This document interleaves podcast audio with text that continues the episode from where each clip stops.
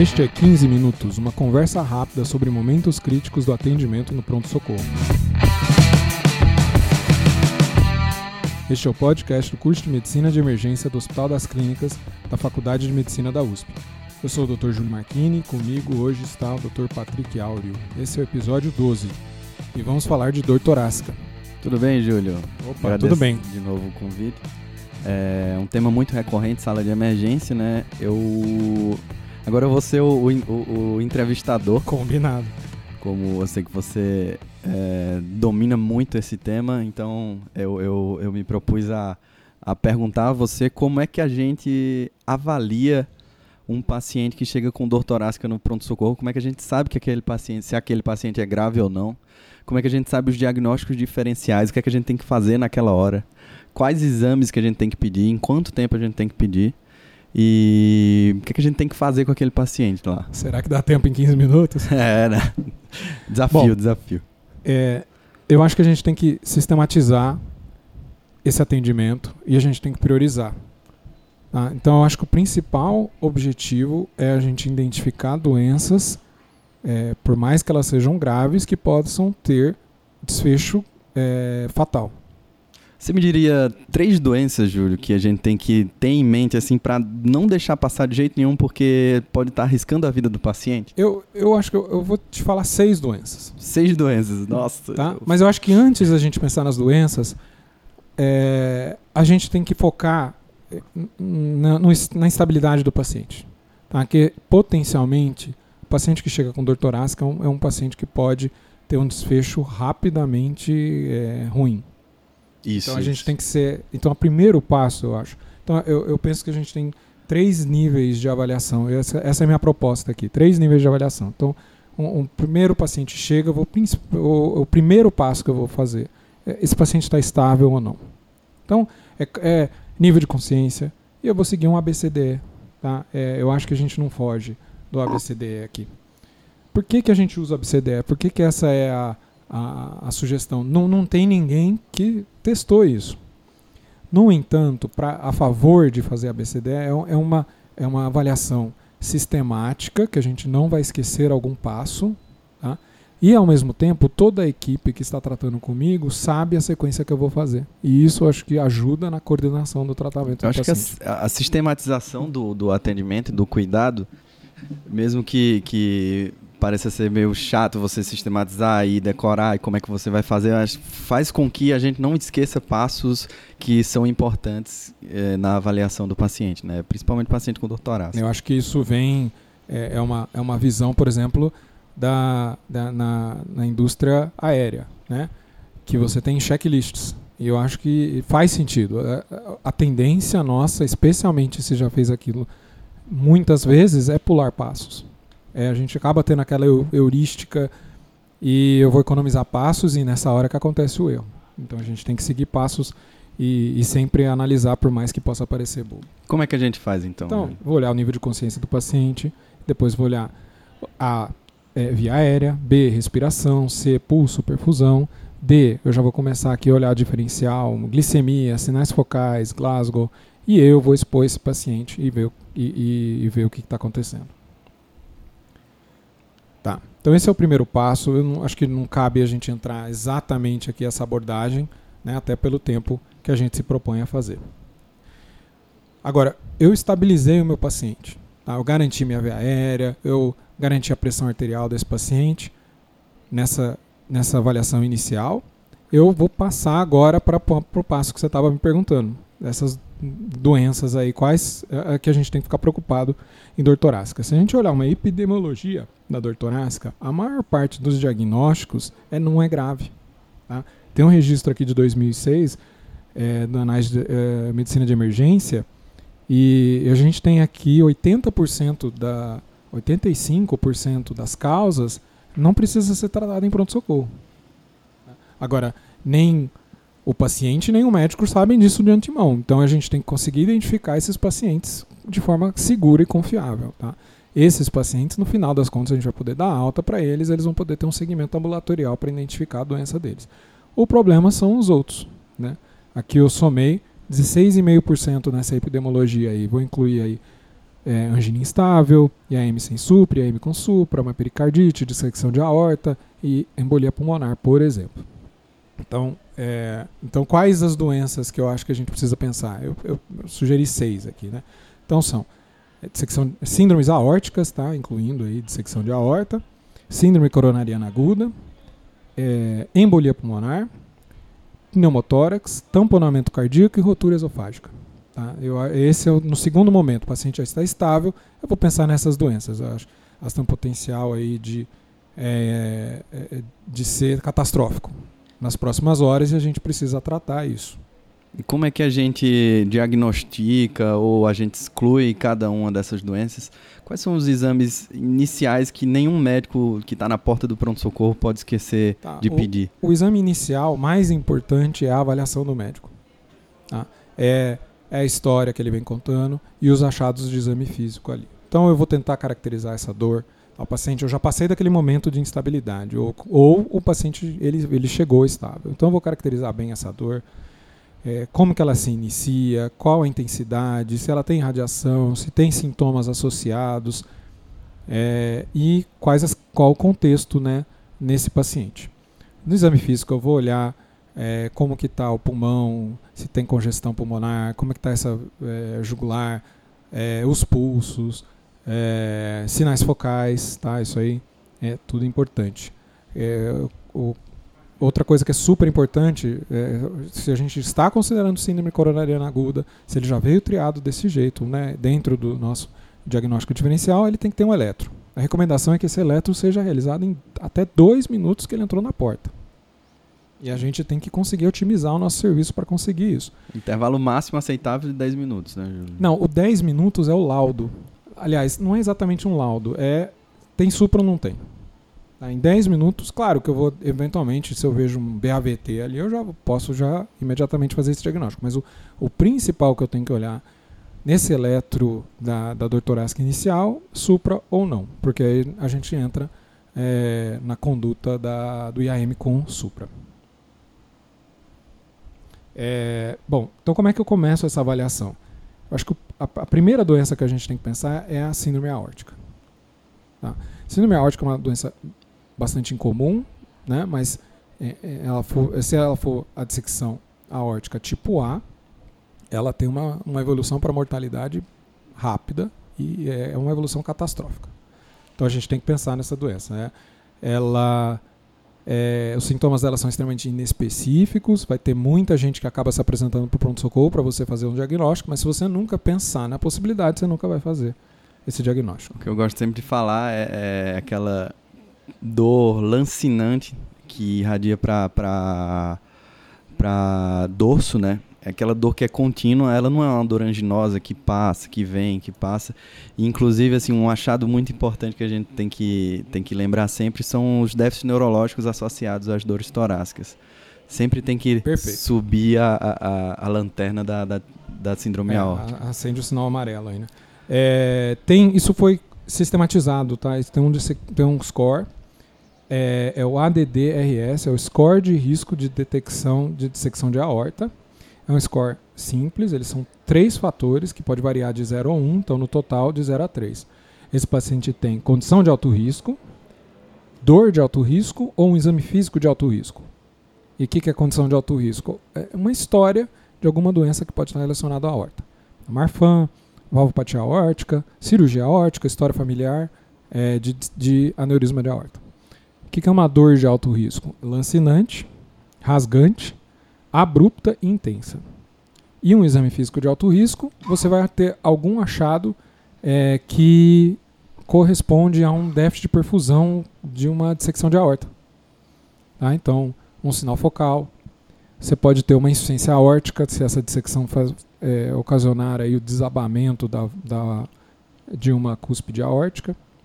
Ou esse paciente pode chegar em hipotensão e choque. Se você tiver 0 ou 1 um desses, desses pontos, é, você está autorizado a pedir um dímero D. E se esse dímero D vier negativo, está excluído o diagnóstico. Tá? No estudo que foi feito isto, tá, em que inclusive entrou pacientes aqui do INCOR, foi 1.850 pacientes no total, a falha desse fluxograma foi três casos em 924 pacientes, então é bastante seguro. É, a gente pode fazer um podcast só discutindo sobre esse estudo a posteriori, né, Júlio? Tem, tem, algumas falhas metodológicas, mas ele é um estudo muito bem feito. Olha só.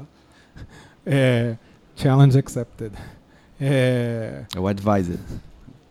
E se o score for 2 ou 3, não, aí o dímero D não ajuda, você tem que ir direto para o exame de imagem. Tá? Então, é, por que, que eu começo com a síndrome aórtica? Porque a segunda doença que eu penso é síndrome coronariana aguda. E na hora que eu penso em síndrome coronariana aguda, precisa, eu, eu automaticamente penso em antiagregação. E aí, aí vai ser, eu não tenho, não tem nada que nos guie aqui. É, vai ser a nossa impressão clínica. Se eu tenho a impressão clínica que a probabilidade de uma síndrome aórtica é maior, eu não vou fazer é, eu não vou te agregar esse paciente. Por outro lado, se eu acho que a probabilidade maior é de uma síndrome coronariana aguda, eu vou começar a antiagregação aí no mínimo 300 miligramas de AS. É, o,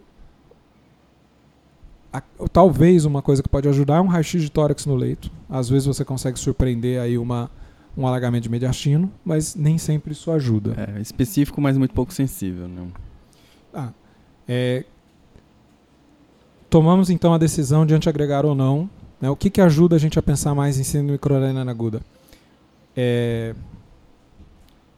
Irradiação da dor, tá? Então, não é só aquela dor torácica precordial, uma, uma dor que irradia. E essa irradiação Pode ser para direita ou para ambos os lados. A gente sempre escutou que era para ombro esquerdo, é. mandíbula esquerda. Hum, é, exato. E na, na, hora que foram feitos estudos específicos de dor que, que corresponde ou não a infarto, tá? o Swap na Gurney, no JAMA, publicado em 2005, ou Richard Body, que publicou no Emergency Medicine em 2014, ele não encontrou isso. Tá? Ele encontrou esses quatro fatores principalmente. Irradiação da dor, sudorese e especialmente aqui o aqui você observa, tá? Não é o relato do sudorese. Você está vendo ele tendo sudorese na sua frente, o, a razão de verossimilhança aumenta em seis vezes a possibilidade de ele estar tá tendo um infarto. História de náusea e vômito e por último associação com esforço. Tá? Então não necessariamente esse último episódio, esse último episódio que levou o paciente ao pronto-socorro pode ser é, em repouso, mas de repente ele vem tendo episódios de dor associado a esforço. Isso aumenta a probabilidade. Tá? E aí eu vou começar a antiagregação, vou ver se ele precisa de oxigênio, tem que controlar a dor desses pacientes, né, na dissecção de aorta também, e vou ver a necessidade de revascularização desse paciente. Outra coisa que pode ajudar aí na síndrome coronariana aguda é um score de risco. Tá? Tem vários, eu vou sugerir, por exemplo, o Score Heart, da doutora Bárbara Bacas, é, que publicou no Netherlands Heart Journal em 2008. O HEART é um acrônimo, cada uma das letras é um, um, um, fator que você precisa pesquisar no paciente. Então, H é de história, E de eletro, A em português idade, é, R fatores de risco e T de troponina. Cada um desses varia de 0 a 2 pontos para um total de 10. Se você tiver 0 a 3 pontos, a probabilidade de um evento é, adverso é 2% em 30 dias. Então, é, pelo menos na população original, bastante seguro. Bastante seguro. Bom, e o, o terceiro diagnóstico é embolia pulmonar. A embolia pulmonar eu acho que é um pouco mais confortável das pessoas é, fazerem. As pessoas estão um pouco mais habituadas a fazer o diagnóstico. É, a gente tem os scores de risco aí de Wells e Geneva. É, o que eu posso acrescentar que talvez não seja tão conhecido é, o, é a regra PERC. Né? Então, se você tem um Wells de baixo risco ou um Geneva de baixo risco, você pode aplicar a regra PERC do, do Dr. Jeffrey Klein, da Universidade de Indiana. Esses são oito fatores: idade, idade maior que 50, taquicardia né, acima de 100, desaturano menor que 95, edema membro inferior unilateral, relato de hemoptise, relato de trauma ou cirurgia recente, história de TEP ou TVP prévia ou anticoncepcional terapia de reposição hormonal. É, lembrando que esses os últimos três scores aí é para excluir a possibilidade de Se ele tiver um desses aí só, a regra PERC é positiva, eu tenho que continuar a investigação. Agora, se ele não tiver nenhum dos oito, eu não preciso nem pedir de número D. É. Tá? Esse, esse, é o, é, esse é o interessante aqui da regra PERC. Mais barato. É, no estudo que ele mostrou isso, com 8 mil pacientes, quem tinha a regra PERC negativa, a incidência, tinha uma incidência de embolia pulmonar, era de 1%. Então, extremamente seguro. Eu acho que até quando tem embolia pulmonar, são aqueles TEPs subsegmentares, que até é discutível se você vai anticoagular ou não, né? Exatamente. É, se eu pegar essas três doenças, todas as três doenças usam é, imagem contrastada é, para fazer o diagnóstico. Então, pensaram na possibilidade de você fazer o triple rule out. Eu, se eu consigo descartar essas três doenças com um exame de imagem. É, tomografia de triplo descarte. Né? Isso. Né? É, uma meta-análise de 2013 e um estudo de 2016, tá? a meta-análise com 3.500 pacientes, o estudo de 2016 com 1.000 pacientes, basicamente eles mostram que você identifica muito bem eventos coronarianos, mas que os eventos de embolia pulmonar e de dissecção de aorta são tão raros que você não, não, não se você tivesse pedido o exame direcionado, teria sido melhor. Então, basicamente, você acrescenta radiação e contraste para esses pacientes é, numa estratégia de triplo descarte, ao invés de simplesmente pedir um, um exame direcionado. É, lembrando que aí vai contraste na artéria pulmonar, vai contraste na horta, vai, a, vai contraste é, nas indo, artérias coronárias. Né? Acaba né? indo uma dose maior de contraste. Isso, isso. Para você conseguir fazer isso tudo. E aí a gente pode fazer, já é uma, ideia para um próximo podcast, é nefropatia por contraste, né? Só ideia polêmica. Assunto que tem suas controvérsias. Tá, então a gente acho que viu as três doenças principais, mas ainda acho que é, devemos ainda prestar atenção em mais três, tá? Pneumotórax, ah, um paciente magro, longilíneo, talvez possa explicar a dor dele, ele vem com uma dispneia, pode ser até ser uma dispneia importante, uma dor torácica pleurítica, de repente ele tem ansiedade, ele tem uma tosse, sintomas inespecíficos e vagos. É, e gente, talvez você está diante de um pneumotórax. É, ultimamente a gente vem diagnosticando bastante com o uso do ultrassom, né? É, é, o pneumotórax, aquele sinal da estratosfera que é bem específico. O ultrassom é fantástico aqui nessa hora, né? Um dos poucos sinais patognomônicos que sobraram na medicina. Se por acaso tiver uma hipotensão e hipóxia sem, associada a uma urgência jugular, aí você está diante de um pneumotórax hipertensivo. Isso é uma complicação rara no trauma, tá? É menos de 5% dos casos de trauma tem pneumotórax hipertensivo. Já no pneumotórax espontâneo primário, a, a, a, ele se tornar hipertensivo é extremamente raro. Acho que é bom saber, mas é tão raro que são relatos de casos. É, geralmente é aquela, aquele acesso subclave, aquele acesso jugular, né, que, que termina perfurando pode, pode a, a ser, pleura. Bom, mas aí já teve um procedimento associado, né? Tô, sim, também, tem razão. Paciente entubado, com pressão positiva no tórax, né? É. Então esse é um, esse é um diagnóstico que o ultrassom com certeza ajuda. Agora, outro diagnóstico que o ultrassom vai ajudar, eu acho que talvez antes de ultrassom e depois de ultrassom é, é completamente diferente o panorama dessa doença, que é o tamponamento cardíaco. Nossa. Né? Certeza. É, o que, que, você tinha? Era um paciente com dispneia, taquicárdico, com turgência jugular, Talvez ele tinha um desconforto, uma plenitude torácica, um edema periférico. A tríade de Beck, famosa, né, hipotensão, turgência jugular, hipofonese, ela acontece em 10 a 40% dos casos. E eu me arrisco a dizer, Júlio, que eu acho que uma pessoa que nunca pegou no ultrassom, ela consegue dar o diagnóstico no, de, um, de, um, tamponamento cardíaco. É. Você coloca naquela janela é, ali. É só tomar cuidado que pode, às vezes, haver um, um derrame pericárdico. Isso não quer dizer tamponamento, né? Isso. Se o derrame ele tem uma instalação lenta, ah, vai haver uma adaptação hemodinâmica e esse paciente não vai tamponar. Por outro lado, se a instalação desse derrame pericárdico é muito rápida, pequenos volumes tamponam esse paciente. Então, claro que se você está diante de um paciente chocado, que você tem um, tampona, um, um derrame pericárdico, eu, eu acho que é legítimo acreditar que essa é a causa. Mas lembrar que não necessariamente. E o último? E a última rotura esofágica, tá? É, olha aqui, é 3 para 1 milhão de casos. 15% das roturas são espontâneas. Tem uma mortalidade até 50%, por isso que eu acho que é importante incluir ela aqui. Olha o quadro dela, é uma dor retroesternal excruciante. Vômitos, 55 a 75% dos casos. Então você tem quase, você tem metade ou um pouco menos dos casos que não tem vômitos. É, pistas aqui, ó, enfisema subcutâneo, ar no mediastino, no raio-x de tórax ou no peritônio.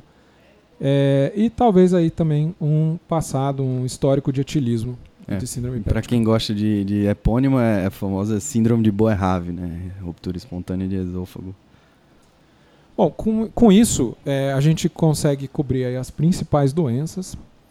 E, e, eu acho que, esse que é a, a nossa anamnese inicial é dirigida para esses diagnósticos. Então você poderia só, só falar de novo, Júlio, quais são os seis então, diagnósticos que a gente não pode deixar aórtica, passar? Síndrome coronariana aguda, tromboembolismo pulmonar, é, pneumotórax, pneumotórax, tamponamento cardíaco e rotura esofágica. Essas seriam as catástrofes torácicas. É. Né? A aula que você vai dar no curso Sala de Emergência é justamente como, como a gente vai, vai é, reconhecer essas doenças aí e o que, é que a gente tem que fazer em cada uma, muito mais detalhado.